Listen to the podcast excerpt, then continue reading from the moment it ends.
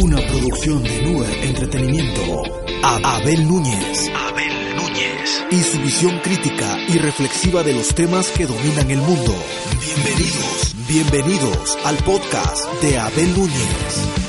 Derechos reservados. Hola, ¿qué tal amigos? Soy Abel Núñez. Bienvenidos a otro episodio de este podcast en el cual vamos a hablar de la infidelidad en esta que será la primera de dos partes en las que abordaremos este tema al que titulamos Infidelidad para ti, quien quiera que seas y que vamos a tocar con la seriedad que este delicado y complejo asunto exige en su tratamiento. La segunda parte la realizaremos desde una de las cantinas históricas de la Ciudad de México, emisión en la cual tendremos invitados que darán a conocer importantes testimonios al respecto. Pero antes de empezar, queremos saludar afectuosamente a todos los hispanohablantes y en general a todas las personas que hablan español y que nos escuchan en diferentes países del mundo gracias a esta enorme e importante plataforma que es iVoox. Arrancamos. Uno de los principales actos de debilidad humana que atentan contra la dignidad de los seres humanos es la infidelidad.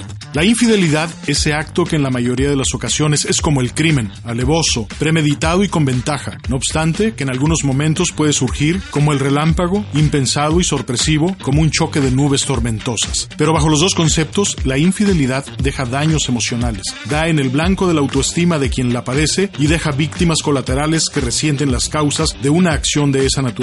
Acción que quebranta la confianza, la buena fe, los compromisos morales y en muchas ocasiones legales entre las parejas. La infidelidad afecta el futuro y redirecciona proyectos de vida, y uno de los efectos más nocivos y dolorosos destruye familias. Quebranta la unidad familiar en ese tiempo en el que se requieren familias unidas en las cuales a su seno se continúen transmitiendo y preservando valores universales que han sido olvidados y en muchas ocasiones arrancados por la dinámica que se vive a nivel mundial. Pero no obstante de la necesidad de la existencia de familias unidas, las familias disfuncionales van creciendo en número y presencia en la estructura del contexto social de nuestros tiempos. Es crudo decirlo, pero la infidelidad es un riesgo al que todos los seres humanos somos vulnerables. La infidelidad es como las enfermedades, no ve clases sociales, ni credos, ni razas, ni tiempos, ni espacios, motivo por el cual es fundamental mantener una actitud contenciosa, construyendo un antídoto cuya receta contiene ingredientes como la comunicación, el respeto, la paciencia, la tolerancia, la espiritualidad, que se deben meter a una olla y agarrar una pala y no dejar de moverlos. Y es que la comunicación se debe mantener viva,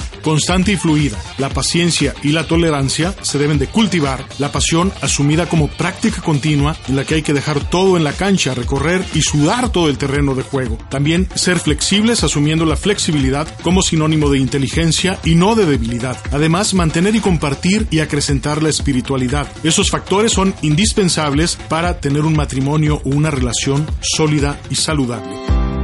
Asimismo, es importante no dejar a un lado el antónimo de la palabra infidelidad. La parte gramatical de esta palabra, y en sentido diametralmente opuesto, es la fidelidad. Pero la fidelidad, por convicción, si no la cuidamos, la desgasta el tiempo. Y diferentes acontecimientos que van desde el desencanto, desacuerdos, peleas, falta de intimidad, hasta los prolongados silencios que ponen al borde del más profundo precipicio cualquier relación. Y es que, como en el amor, la fidelidad hay que asumirla como una responsabilidad y hay que cultivarla. Poner la actitud necesaria, trabajar para mantenerla tenerla siempre blindada de diferentes situaciones que pudieran afectarlas los cazadores y cazadoras furtivas y de los ladrones o ladronas que pudieran robarla. Hacer autoevaluaciones internas y periódicas de lo que se ha hecho o se ha dejado de hacer para mantenerla es una buena práctica que debe formar parte del autocuidado de la fidelidad, del entorno más cercano que se forma entre dos seres humanos y sobre todo pasar del pensamiento a la acción con acciones que favorezcan la preservación de una relación fundada en el amor, el respeto y la buena fe.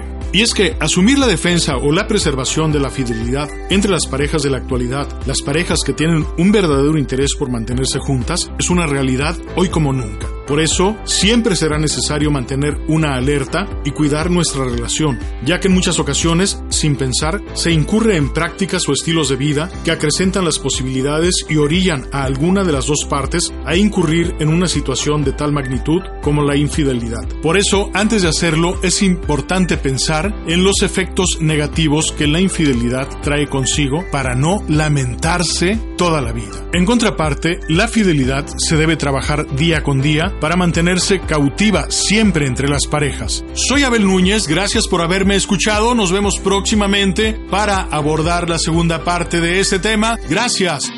Escuchaste el podcast de Abel Núñez, Nuer Entretenimiento, Derechos Reservados.